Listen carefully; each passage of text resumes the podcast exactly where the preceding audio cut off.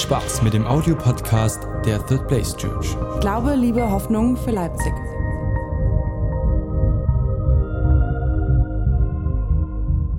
Hallo, ich bin Deborah, ich bin die Frau von René und ja genau, da können wir mal klatschen.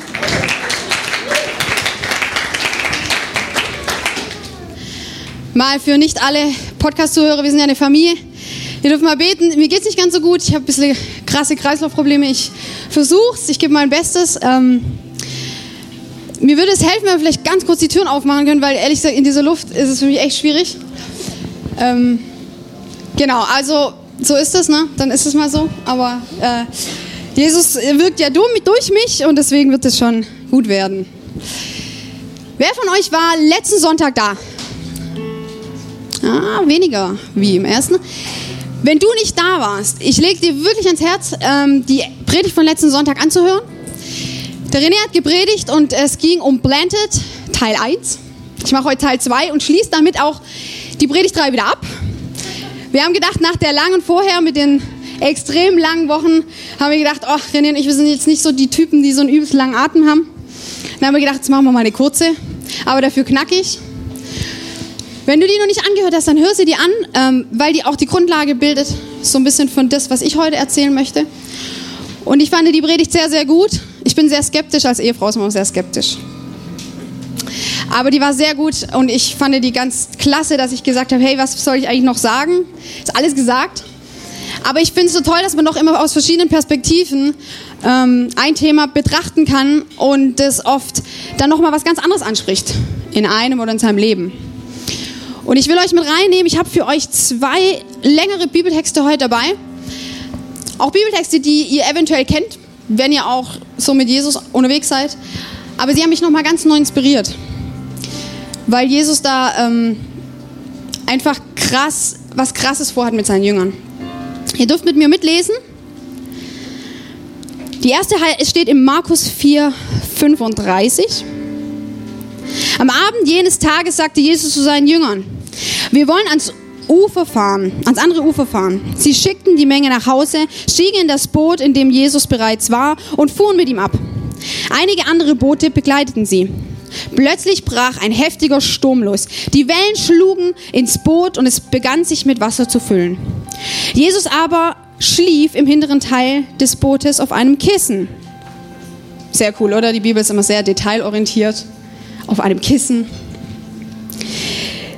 Die Jünger weckten ihn und schrien, Meister, macht es dir nichts aus, dass wir umkommen. Jesus stand auf, wies den Wind in seine Schranken und befiel dem See, schweig, sei still. Da legte sich der Wind und es trat eine große Stille ein. Warum habt ihr solche Angst? sagt Jesus zu seinen Jüngern. Habt ihr denn immer noch keinen Glauben? Jetzt wurden sie erst recht von Furcht gepackt. Sie sagten zueinander, wer ist dieser Mann, dass ihm sogar Wind und Wellen gehorchen? Ich möchte gleich anschließen. Es geht direkt weiter in Markus 5, Vers 1, also Fließtext, als es heißt, als sie auf der anderen Seite des Sees in der Gegend um Gadara erreichten. In diesem Text wird total viel gesagt. Ganz viel über die Beziehung Jesus und seine Jünger, über eine Situation von einer Seite des Ufers zum nächsten Seite des Ufers und dazwischen liegt eine Seefahrt, die nicht einfach ist. Der entscheidende Satz, der uns für uns wichtig ist heute, ist, dann kamen sie aber am anderen Ufer an. Dann, nach langem Hin und Her, sind sie angekommen. Der zweite Text, den ich direkt auch noch mal lesen will, der steht in Markus 6, 35 bis 50. Nun drängte Jesus seine Jünger, unverzüglich in das Boot zu steigen und ans andere Ufer nach Besaida vorauszufahren. Er wollte inzwischen die Leute entlassen, damit sie nach Hause gehen konnten. Als er sich von der Menge verabschiedet hatte, ging er auf einen Berg, um zu beten. Später am Abend, als Jesus immer noch allein an Land war, befand sich das Boot mitten auf dem See. Er sah, wie sich die Jünger beim Rudern abmühten, weil sie starken Gegenwind hatten. Gegen Ende der Nacht kam er zu ihnen. Er ging auf See und es, ging, und es schien, als wollte er an ihnen vorübergehen. Als die Jünger ihn auf dem Wasser gehen sahen, meinten sie, es sei ein Gespenst und schrien auf. So sehr waren sie alle bei seinem Anblick von Furcht gepackt. Aber Jesus sprach sie sofort an. Erschreckt nicht, rief er, ich kann's, ich bin's. Ihr braucht euch nicht zu fürchten. Denn selbst nach den Erlebnissen mit den Broten hatten sie noch immer nicht begriffen. Ihre Herzen waren verschlossen. Sie fuhren weiter, bis sie Genezareth auf der anderen Seite des Sees erreichten. Dort legten sie an. Zwei Erlebnisse, zwei Geschichten, die Jesus mit seinen Jüngern machte. In beiden Geschichten sind sie bereit, ein Boot zu besteigen, um auf ein anderes Ufer zu kommen, an eine andere, auf eine andere Seite zu kommen. In beiden Geschichten ist die Situation auf See nicht einfach. In beiden Geschichten aber erreichen sie das andere Ufer. Ich möchte beten und dann einfach voll reingehen, was ähm, ich hoffe, dass ihr euer Herz aufmacht, was Jesus einfach heute zu sagen hat. Und ich hoffe, dass er das durch mich tut. Jesus, ich danke dir, dass du mitten unter uns bist. Ich danke dir, dass wir dich nicht bitten müssen, sondern dass du schon hier bist und dass du dich freust über jeden, der hier ist und der einfach sagt, hey Jesus, ich mache mein Herz auf, ich will dir ähnlicher werden. Ich will verstehen, was du für mich bereit hast. Jesus, ich danke dir für deine Gegenwart. Amen. Vielen Dank, Steve. Ein Applaus für Steve.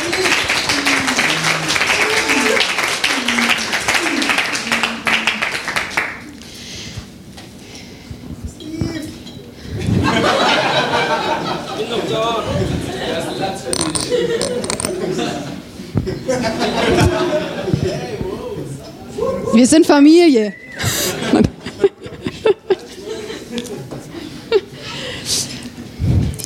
Ich habe die äh, Predigt, letzte Woche ging es um Blended und äh, heute möchte ich die Predigt betiteln mit Bleib im Boot. Wenn du dir irgendwas heute merken solltest, ist, bleib im Boot. Ganz einfach. Drei, äh, ich möchte euch so mitnehmen durch drei Punkte. Ich bin so ein Punktetyp, weil mir das irgendwie immer hilft, äh, am Ball zu bleiben und nicht völlig abzuschweifen. Wenn man so ein extrovertierter Typ ist, hat man mal ganz viel zu sagen und äh, dann schweift man manchmal ganz schön schnell ab. Deswegen habe ich drei Punkte. Und ich möchte reinsteigen mit einer persönlichen Geschichte. Und ich hoffe, ihr findet euch alle da drin wieder. Aber ich denke schon, weil das einfach so eine perfekte Alltagsgeschichte ist. Und zwar, ich bin, äh, meine Eltern sind Pastoren auch. Und ich habe drei Geschwister. Und wir sind öfters als Kinder in Urlaub gefahren. Wir sind aber nicht irgendwie so mit dem Flugzeug geflogen, also das kam dann später. Aber am Anfang ist es einfach so, ne, Pastoren haben dann oft Gemeindegründung und so, da ist es mit dem Geld nicht so dicke. Aber wir brauchten Urlaub. Meine Eltern brauchten unbedingt Urlaub. Und sie sagten immer, wir müssen irgendwie weit weg, damit dann auch wirklich Urlaubsfeeling entsteht. Und äh, wir hatten so einen großen Bus und wir sind dann oft ähm, nach Italien oder nach Griechenland. Also schon richtig weit gefahren, aber halt nicht geflogen. Und sind dann oft Stunden Auto gefahren. Ewig. Mein Vater hat dann das Auto immer richtig cool umgebaut, ähm, das alle Sitze raus, dann haben wir uns einfach nur in den Bus auf den Boden gelegt. Eigentlich voll krass, ne? Darf man eigentlich gar nicht, aber. Hm. Ähm, aber das fanden wir cool, weil es musste irgendwie ein Erlebnis werden für uns, ne? Sonst wäre das einfach nur blöd als Kind für uns gewesen. Naja, auf jeden Fall, die Situation war die, du fährst los, nach 15, 20 Minuten das erste Kind sagt, hey Papa, sind wir endlich da? Mein Vater, nee, sind wir nicht. 15, 20 Minuten später das nächste Kind, hey Papa, sind wir endlich da? Also oft waren das Touren, die gingen so 20 Stunden oder so, sind wir manchmal im Auto gefahren. Und da war das natürlich lang nicht so, dass wir da waren. Die Situation, ich, ey, Papa, sind wir endlich da? Das Lustige ist, ich, ich wusste, dass wir nicht da sind, weil die Situation draußen hat sich nicht verändert. Ich wusste, wir fahren irgendwo hin, da gibt es Palmen, da ist heiß, ähm, da äh, laufen irgendwelche anderen Tiere rum oder so. Ich habe auf dem Auto geguckt, wir waren noch mitten auf der Autobahn und ich wusste, wir sind nicht da. Aber ich wollte mich einfach mal mitteilen. Hey Papa, sind wir endlich da? Ich wollte einfach sagen, hey Papa, ich habe keinen Bock mehr. Hey Papa, ich habe doch jetzt alles gemacht. Ich habe doch jetzt ausgehalten, solange ich konnte. Ich habe jetzt schon alle Autos draußen gezählt. Meine Schwester hat mir schon auf den Schoß gekotzt. Ich kann in dem Gestank hier nicht mehr atmen. Das war wirklich so. Meine kleine Schwester, die hat ständig gekotzt im Auto. Die waren irgendwie drei. Also alle Eltern kennen das hier. Das ist echt übel. Oh. Und dann kotzen die immer ihren ganzen Kindersitz voll. Und den Gestank kriegst du aber dann die ganze Autofahrt nicht raus. Und mir ist dann auch immer schlecht geworden. Ich war dann irgendwie so zehn oder so. Und ich habe das immer nicht ausgehalten. Und ich habe gesagt, ey, ich habe ich hab doch jetzt alles gemacht. Ich habe jetzt so lange ausgehalten, wie für meine Verhältnisse ich das kann. Und es war schon lang genug. Ich habe alle Kühe draußen schon Namen gegeben. Ich habe ähm, mich mit meinem Bruder gestritten. Ich habe ich hab keinen Bock mehr. Mir ist langweilig. Die Botschaft ist, hey Papa, ich will nicht mehr. Vielleicht fragst du dich jetzt, was das mit der Story zu tun hat, aber mein erster Punkt ist heute, hey Papa, wann sind wir endlich da? Und vielleicht hast du diese Frage, ich weiß nicht, hast du diese Frage in so einem Moment vielleicht mal Gott gestellt? Ich möchte heute hineinnehmen in diese Geschichte, dass sie waren auf dem See, sie waren in dem Boot. Und ehrlich gesagt, die Fahrt von dem einen Ufer, Jesus tut Wunder, Jesus Brotvermehrung, Fischvermehrung, Zehntausende von Menschen werden gesund. Highlight. Bis zum anderen Ufer. Wahrscheinlich wartet da auch wieder ein Highlight. Irgendwas wird Jesus wieder machen. Irgendwie wird er Kranke heilen oder irgendwie Leute versorgen. Und sie sind da in diesem Boot im See und es stürmt. Sie kämpfen mit den Paddeln. Es ist einfach unangenehm. Diese Zeit, die dazwischen liegt, ist die Zwischenzeit. Ganz tiefgründig, ne? Zwischenzeit. Es geht heute um die Zwischenzeit. Es geht um diese Zeit, die wir, glaube ich, alle kennen. Eine Zeit, wo es zwischen diesen Highlights in unserem Leben einfach mal, du bist in diesem Boot und das Wasser läuft rein, die Schwester kotzt dir auf den Schoß. Es ist einfach unangenehm. Und hast du da Gott schon mal die Frage gestellt, hey Papa, bin ich endlich fertig? Hey Papa, ist das Ufer endlich zu sehen?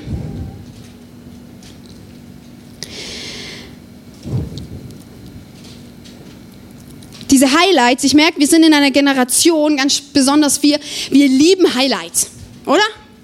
Solche Momente, wo du hin drauf zuleben kannst, wo einfach besonders sind, wo irgendwie die, die reisen einfach mit. Wir sind hier auch eine Kirche, wir sind auch sehr Highlight. Wir lieben Highlights. Sonntag soll für uns ein Highlight sein. Sonntag soll es für dich heute ein Highlight sein. Nicht, weil du in einer Highlight-Gemeinde bist und hier alles immer super toll ist und alles perfekt und oh, es ist alles so toll, sondern weil wir zusammen feiern wollen. Weil wir zusammenkommen wollen als Familie in diesen Zeiten, wo wir auf dem See sind. Und vielleicht bist du mitten im Moment einfach in so einer Sturm-See-Zwischenzeit.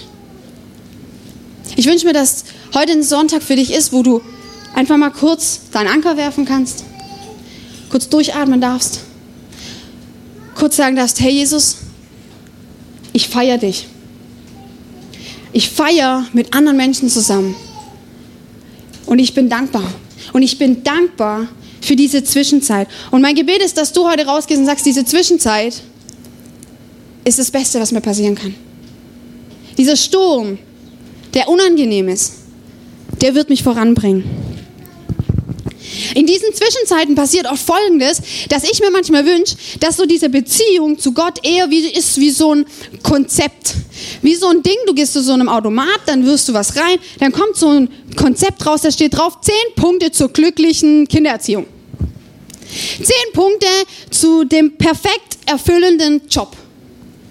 Zehn Punkte zur vollkommenen Heilung an Körper, Seele, Geist.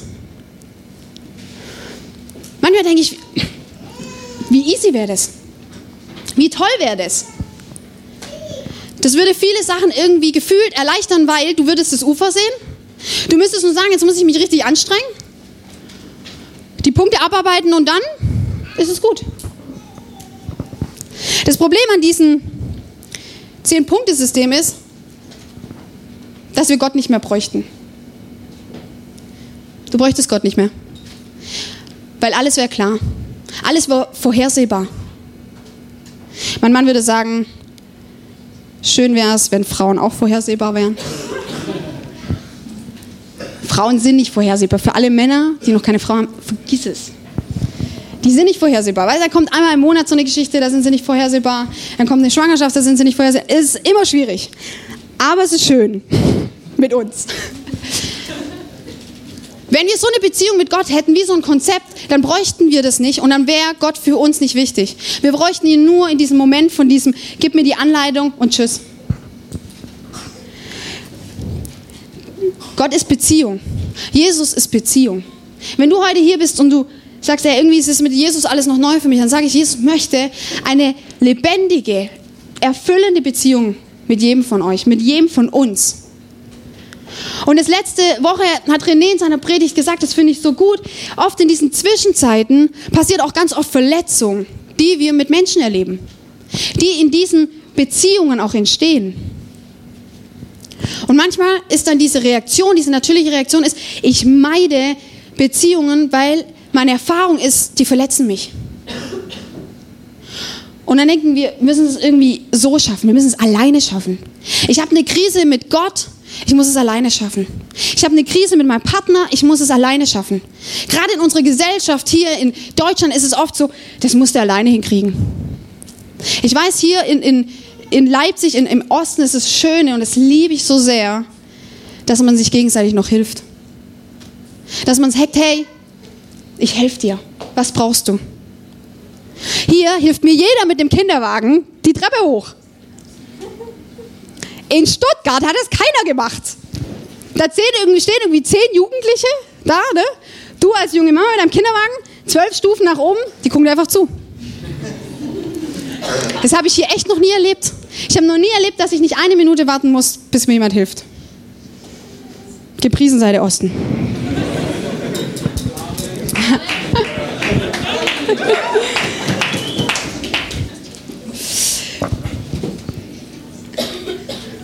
Als ich, ähm, wir sind immer noch in dieser Zwischenzeit, hier, Zwischenzeit, ne?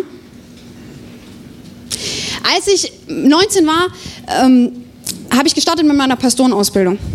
Ich habe immer meinen Papa gesehen und habe gedacht, hey, das ist ein guter Job. Da muss man immer nur sonntags predigen. Und sonst nichts. Man bewegt sich von einem Highlight zum nächsten. Man bewegt sich von predigen und alle klopfen dir auf die Schulter. Schatz, ich brauche was zum Trinken.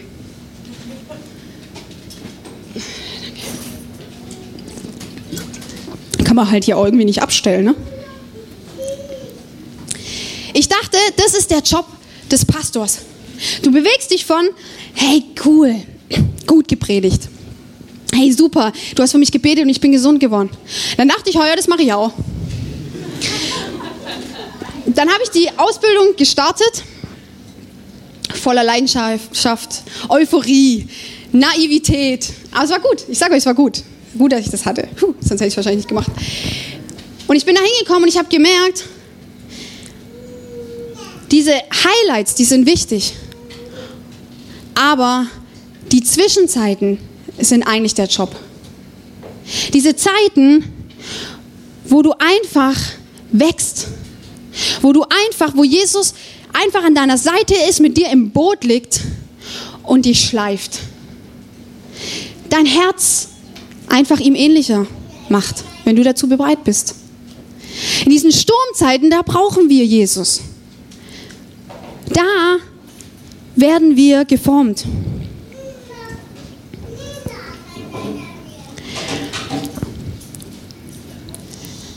In Markus 6, 52 haben wir vorher gelesen, denn selbst nach dem Erlebnis mit den Broten hatten sie noch nichts begriffen. Ihre Herzen waren verschlossen. Ihre Herzen waren verhärtet, heißt in einer anderen Übersetzung.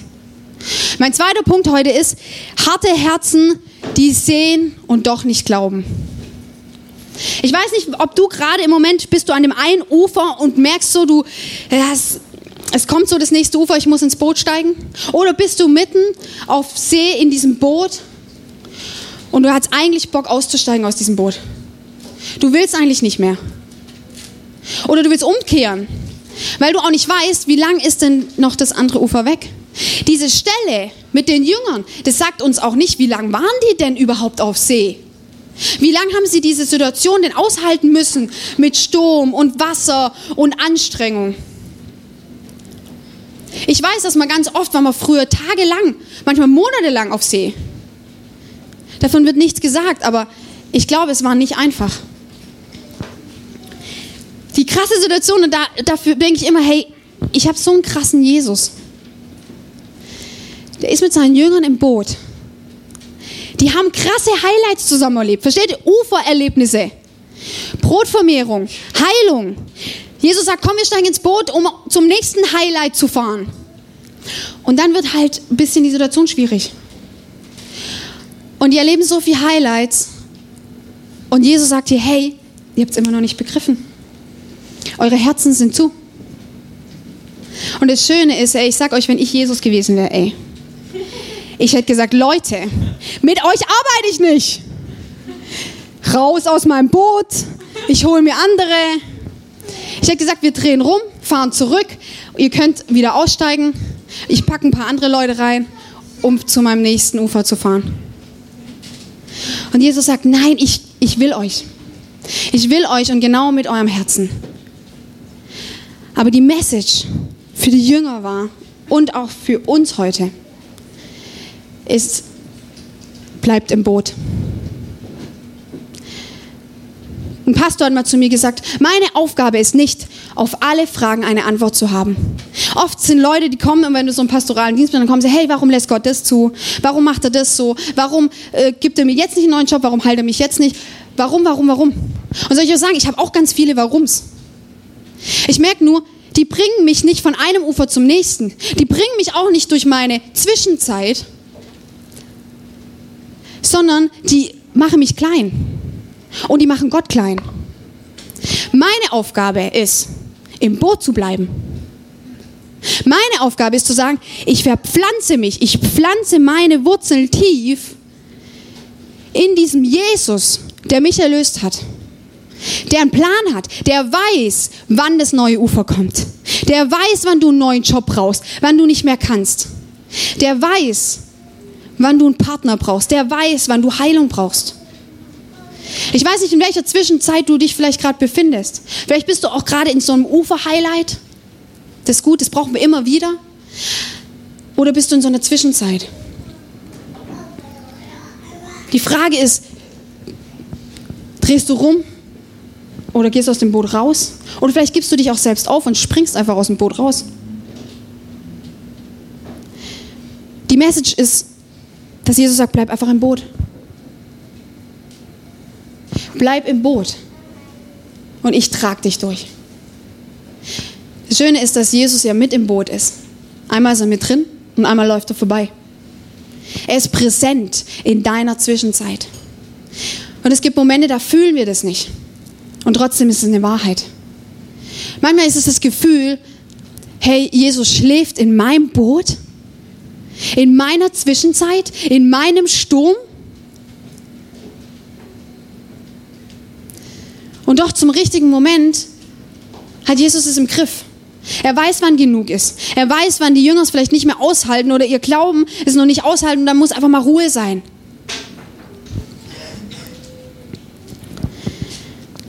Ich merke oft, dieses harte Herz und dieser Glauben, der dann doch wieder klein wird, erlebe ich bei mir selbst auch so oft.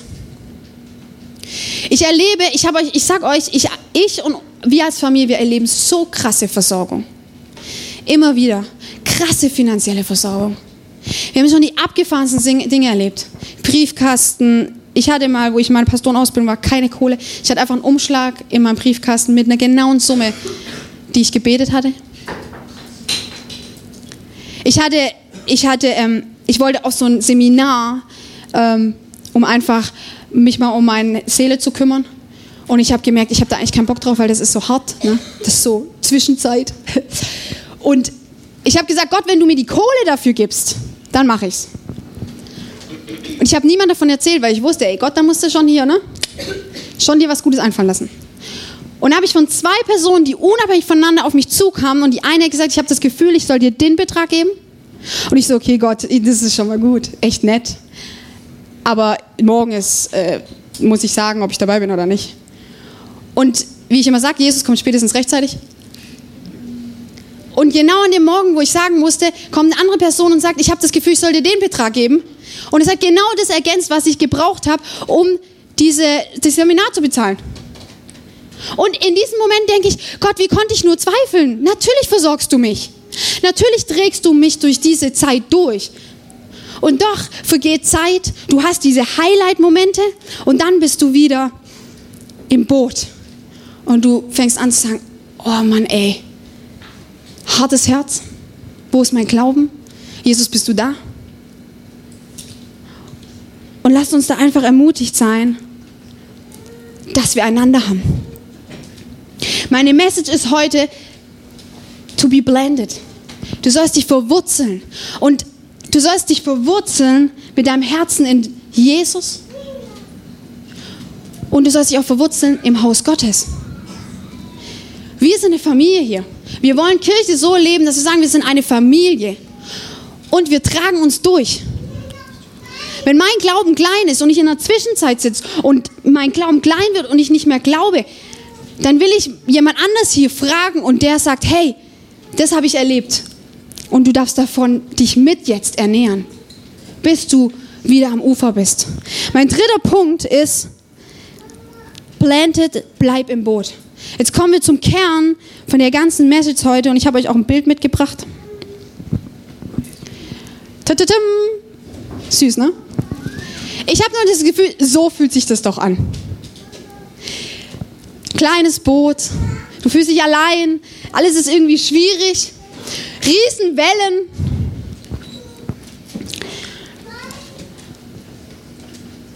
Und das Einzige, was deine Aufgabe ist, ist, dass du sagst, ich bleibe in dem Boot. Ich verwurzel mich. Ich treibe meine Wurzeln so tief, dass wenn so Stürme kommen, es mich nicht gleich rausreißt. Und diese Stürme können unterschiedlich aussehen. Die können in deiner Beziehung sein, in deiner Ehe, mit deinen Kindern, in deinem Job und auch in dieser Kirche. Und oft ist es so, dass wir Angst bekommen und wir steigen aus dem Boot aus oder wir drehen mit dem Boot um und wollen das nicht durchstehen. Überall, wo Menschen zusammenkommen, gibt es diese Highlight-Ufer-Momente und es gibt Zwischenzeiten. Und Jesus sagt, hey, wenn du im Boot bleibst, dann werde ich dich durchtragen. Wenn du im Boot bleibst, werde ich dir eine Familie, wie diese Kirche, wie viele andere Kirchen, werde ich dir an die Seite stellen, die sich mit dir freuen und die mit dir leiden. Wenn du allein bist und du hast Momente, wo du nicht mehr kannst, es ist sehr, sehr hart im Boot zu bleiben.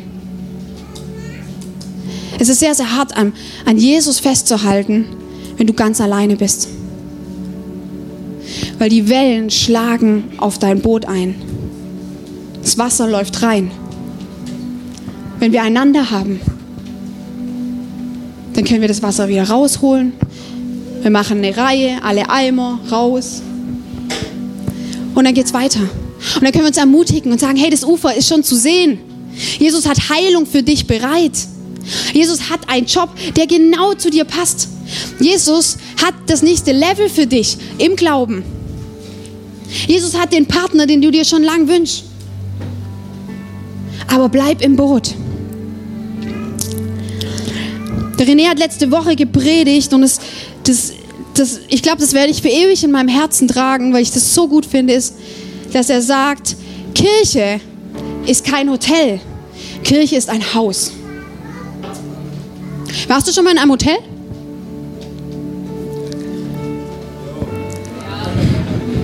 Ich war schon im Hotel. Im Hotel ist die schöne Situation folgende. Du gehst da rein, alles ist ordentlich. Du gehst am nächsten Tag raus und kannst Chaos hinterlassen. Und kein juckt's. Gut, die Putzfrau vielleicht, aber die wird dafür bezahlt. In einem Hotel benimmst du dich wie ein Gast. Und es juckt dich auch nicht, was du hinter dir lässt, weil du gehst einfach. Aber in einem Hotel fühlst du dich auch nicht zu Hause. Da hängen nicht Bilder von dir, da stehen nicht deine Sachen. Du fühlst dich eigentlich, du fühlst dich vielleicht mal für eine Zeit lang wohl. Und dann ist es aber eine Umgebung, die du für immer nicht so, du würdest umbauen, du würdest umstellen. Ein Haus. Du kommst rein und es ist manchmal Chaos. Da musst du aufräumen. Du kommst rein und wenn du eine Familie hast, dann hat jeder eine andere Funktion. Und der eine ist ordentlich und der andere ist chaotisch. Bei uns ist es manchmal auch so, obwohl wir beide ein bisschen chaotisch sind. Aber da kannst du dich nicht einfach aus der Situation rausstehlen. Also, wenn ich jetzt kommen würde und ich würde unser ganzes Haus verwüsten und dann kommt René von der Arbeit und sagt, so, jetzt ist dein Problem, ich gehe. Ah ja, dann wäre es aber, hm, das wäre nicht so lustig. Ein Haus bist du mitverantwortlich. Ein Haus hat jede Rollen, Systeme. Du feierst zusammen, du hast zusammen diese Bootzeiten und du steigst nicht einfach aus. Meine Ehe ist, das ist ein Haus. Wir haben eine Familie. Ich steige nicht einfach aus, wenn es schwierig wird. Leute, diese Kirche hier soll ein Haus sein, ein Zuhause für dich und mich. Wo du, wie du bist, Teil davon sein darfst. Dich einbringen darfst. Du darfst dein, deine Sturmzeiten mitbringen, diese Zwischenzeiten. Du darfst damit hier reinkommen und sagen, Leute, ich bin in so einer Zwischenzeit, oh ey, der Sturm ist heftig. Könnt ihr mir helfen? Du kannst hier reinkommen mit diesen Highlight-Momenten und sagen, Jesus, hier Leute, ich habe gerade einen Highlight-Moment, ich habe das und das erlebt und es wird andere mitreißen und anstecken. Es wird andere in ihren Zwischenzeiten ermutigen und sagen, mein Ufer kommt auch. Es ist wie ein Leib und wir alle gehören zusammen. Pflanz dich. Wir wollen genau das, wie jeder von euch ist, dass das zusammen ein Zuhause wird. Für viele, viele Menschen, die vielleicht noch gar nicht da sind.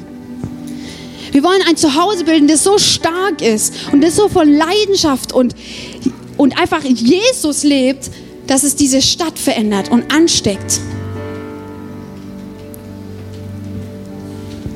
Bist du dabei?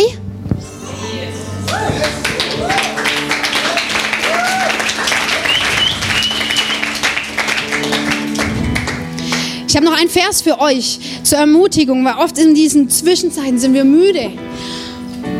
Und in Galater 6, Vers 9 heißt es, lasst uns daher nicht müde werden, das zu tun, was gut und richtig ist. Denn wenn wir nicht aufgeben, werden wir zu der von Gott bestimmten Zeit die Ernte einbringen. Amen.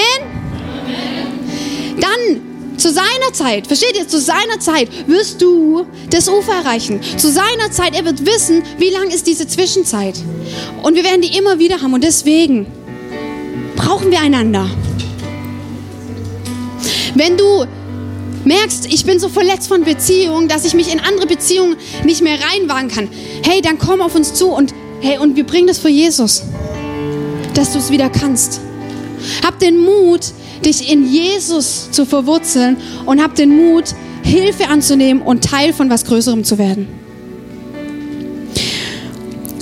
Und am Schluss habe ich ähm, noch jemand für euch. Ich, ich, ich finde es immer so, wir haben nochmal neu gemerkt, ich finde es so schön, wenn es nicht einfach nur eine Predigt mit drei Punkten ist, sondern wenn es etwas ist, wo lebt.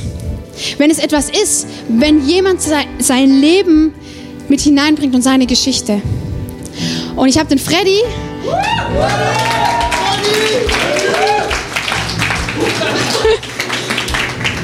Ihr merkt schon, wir sind irgendwie ein bisschen durchgeknallt als Kirche. Das Schöne ist, das ist Familie, ne? So, da schreien irgendwelche Kinder hier rein, Reimer, du geile Raupe. Das ist dann immer auf dem Podcast drauf, aber ich find's schön. Wenn es halt stimmt. Leute, der Freddy, ich habe den Freddy gefragt, weil der Freddy ist für uns ähm, auch einfach so ein Wunder und so ein Geschenk. So, da können wir jetzt schon alle heulen. Ich habe Freddy gefragt, ob er einfach erzählen kann, ähm, warum oder wann war dieser Moment zu sagen, hey, ich, ich will mich nochmal neu verwurzeln, ich will mich nochmal neu pflanzen. Ähm, in meinem Glauben an, an, an Jesus und in diese Kirche. Ich will, dass diese Kirche meine Familie wird und ich, und ich, und ich sehe diese Kirche als mein Zuhause an. Und ich will einfach mal fragen, ähm, warum hast du diese Entscheidung getroffen und warum können wir auch erleben, was für Früchte herauswachsen? Ja, ich versuche mich kurz zu halten. Ähm, ich bin in einer Gemeinde aufgewachsen, wo ich jetzt nicht wirklich aktiv drin war und äh, ich bin halt irgendwie einmal ein halbes Jahr zur Kirche gegangen, aber das war jetzt nichts Besonderes, Ostern, Weihnachten und so. Und es war jetzt nicht irgendwie, äh, dass mich das berührt hat. Und die einzige Zeit, die ich hatte in, zu der Zeit, war in einem Jugendtreff in Thésée. Das ist so ein Jugendtreff in Frankreich, wo man äh, zusammenkommt mit ganz vielen Leuten aus der Welt und äh, auch Gott erleben kann. Und äh, das war eine super Zeit immer. Das Problem ist, das war eine Woche. Da hat man sich dann vollgetankt und dann ist man nach Hause und im Endeffekt hat man aber nichts an seinem Leben geändert. Also man hat ein ganzes Jahr lang irgendwie einfach so weitergelebt wie vorher und hat sich dann einfach gefreut, wieder dahin zu fahren und dann da übelst vollgetankt zu werden. Und äh, die Leute haben sich immer gefragt, wie kriege ich das in meinen Alltag rein? Und es hat aber irgendwie immer niemand geschafft, weil alle meinten immer, das geht halt nicht. Das ist halt der Zauber von Thésée. Da muss man halt nach Thésée kommen und das muss man da erleben und das geht aber nicht zu Hause irgendwie. Da muss man halt wieder hinfahren.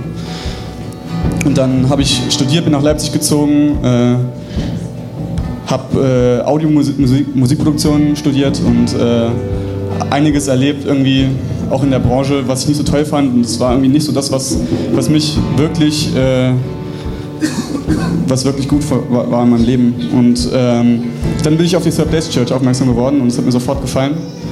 Und dann äh, habe ich aber gedacht, das mache ich diesmal anders. Diesmal äh, gehe ich direkt auf René zu, sag, äh, hier bin ich, ich möchte mich direkt investieren, möchte irgendwie alles mit, mitnehmen, was ich mitnehmen kann. Nicht nur einfach sonntags kommen und mich auftanken, sondern ich will richtig erleben, was, was äh, Gott erleben und einfach gucken, was es in meinem Leben macht.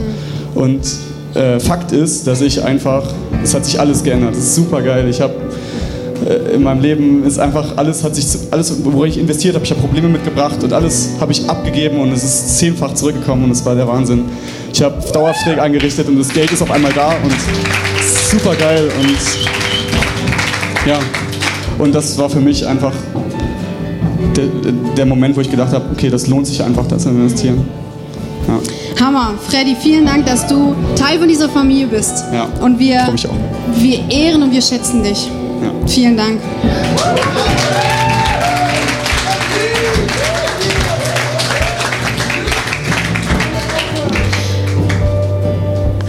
Ein letzter ähm, Satz, ich fand das so gut. Freddy hat gesagt, ich bin von TC, wo es geil war, Highlight, bin ich heim und es war wieder weg.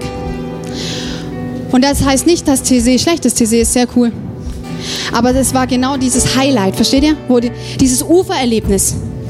Und er ist von einem Ufererlebnis zum nächsten. Aber dazwischen, in dieser Zwischenzeit, hat er sich oft allein gefühlt und ist müde geworden. Wenn wir uns pflanzen und miteinander diese Zwischenzeiten durchgehen und vor allem Jesus sie hinhalten, dann werden wir da, da wächst es, da werden wir geschliffen, da wächst unser, unsere Beziehung zu Gott und zueinander in diesen Zwischenzeiten, damit wir dann wieder feiern können. Und das Schöne ist, ist, dass wir kommen hier zusammen und es ist ein Highlight. Und manche Leute kommen zu uns und sagen, ey, ihr seid die übelste Eventkirche. Das ist irgendwie nicht so mein Ding. Ich sag euch auch, ich, ich, ich, brauch, ich bin jetzt auch nicht so der übelste Event-Typ. Aber wisst ihr, was das Schöne ist, warum wir gesagt haben, wir brauchen das? Weil das sind diese Ufererlebnisse. Wir müssen zusammen feiern. Wir müssen unseren Gott feiern, der uns versorgt, der so Großes für uns hat und der einfach präsent ist in unserem Leben. Da kann man auch mal klatschen, ja?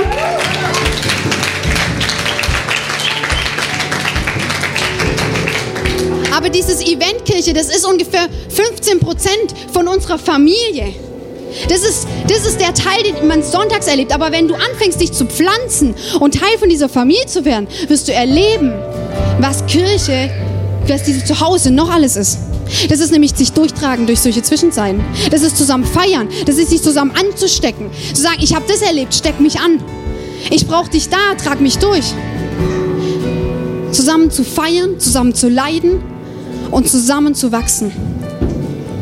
Und das wünsche ich mir. Amen. Bleib im Boot. Bleib im Boot.